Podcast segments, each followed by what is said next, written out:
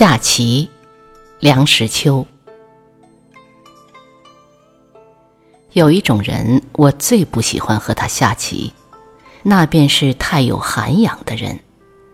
杀死他一大块，或是抽了他一个车，他神色自若，不动火，不生气，好像是无关痛痒，使你觉得索然寡味。君子无所争，下棋却是要争的。当你给对方一个严重威胁的时候，对方的头上青筋暴露，黄豆般的汗珠一颗颗的在额上陈列出来，或哭丧着脸做惨笑，或咕嘟着嘴做吃屎状，或抓耳挠腮，或大叫一声，或长吁短叹。或自怨自艾，口中念念有词；或一串串的耶格打个不休；或红头胀脸入关公，种种现象不一而足。这时节，你行有余力，便可以点起一支烟，或啜一碗茶，静静地欣赏对方的苦闷的象征。我想，猎人追逐一只野兔的时候，其愉快大概略相仿佛。因此，我悟出一点道理：和人下棋的时候，如果有机会使对方受窘，当然无所不用其极；如果被对方所窘，便努力做出不介意状。因为既然不能积极的给对方以苦痛，只好消极的减少对方的乐趣。自古博弈并称，全是属于赌的一类，而且只是比饱食终日无所用心略胜一筹而已。不过亦虽小数，亦可以观人。相传有慢性人，见对方走当头炮，便左思右想，不知是跳左边的马好，还是跳右边的马好，想了半个钟头而迟迟不决。急得对方只好拱手认输。是有这样的慢性人，每一招都要考虑，而且是加慢的考虑。我常想，这种人如加入龟兔竞赛，也必定可以获胜。也有性急的人，下棋如赛跑，噼噼啪啪，草草了事。这仍旧是饱食终日、无所用心的一贯作风。下棋不能无争，争的范围有大有小，有斤斤计较而因小失大者，有不拘小节而眼观全局者，有短兵相接做生死斗者，有各自为战而旗鼓相当者，有赶尽杀绝一步不让者，有好勇斗狠同归于尽者。有一面下棋，一面俏骂者，但最不幸的是，争的范围超出了棋盘，而拳足交加。有下象棋者，久而无声影，排闼视之，去不见人。原来他们是在门后角里扭作一团，一个人骑在另一个人的身上，在他的口里挖车呢。被挖者不敢出声。出生则口张，口张则居被挖回，挖回则必毁其，毁其则不得胜。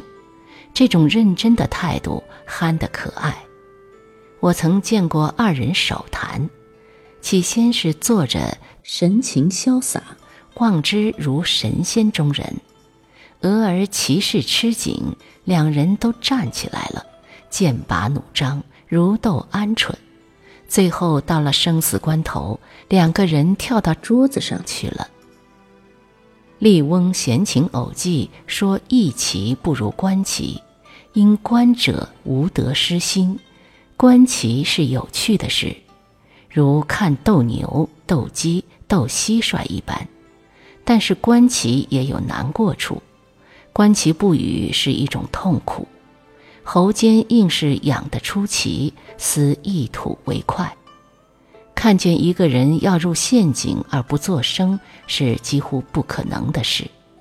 如果说的中肯，其中一个人要厌恨你，暗暗地骂一声“多嘴驴”，另一个也不感激你，心想：难道我还不晓得这样走？如果说的不中肯，两个人要一起嗤之以鼻，无见是奴；如果根本不说，憋在心里受病。所以有人于挨了一个耳光之后，还要抚着热辣辣的嘴巴大呼：“要抽狙，要抽狙！”下棋只是为了消遣，其所以能使这样多人视此不疲者，是因为它颇合于人类好斗的本能。这是一种斗智不斗力的游戏，所以瓜棚斗架之下，与世无争的村夫野老不免一平相对，消此永昼。闹市茶寮之中，常有有闲阶级的人士下棋消遣。不为无益之事，何以遣此有涯之生？宦海里翻过身，最后隐退东山的大任先生们，避肉复生，而英雄无用武之地，也只好闲来对弈，了此残生。下棋全是剩余精力的发泄，人总是要斗的，总是要勾心斗角的和人争逐的。与其和人争权夺利，还不如在棋盘上多占几个官；与其招摇撞骗，还不如在棋盘上抽上一车。宋人笔记曾载有一段故事：李讷仆射，性变急，酷好弈棋，每下子安详，急于宽缓，往往躁怒作，家人辈则密以义具陈于前。讷笃，便欣然改容，以取其子不弄，都忘其会意。下棋有没有这样陶冶性情之功，我不敢说。不过有人下起棋来，确实是把性命都可置之度外。我有两个朋友下棋，紧抱坐，不动声色，俄而淡落，棋子被震得在盘上跳荡，屋瓦乱飞。其中一位棋瘾较小者变色而起，被对方一把拉住：“你走，那就算是你输了。”此公深得其中之趣。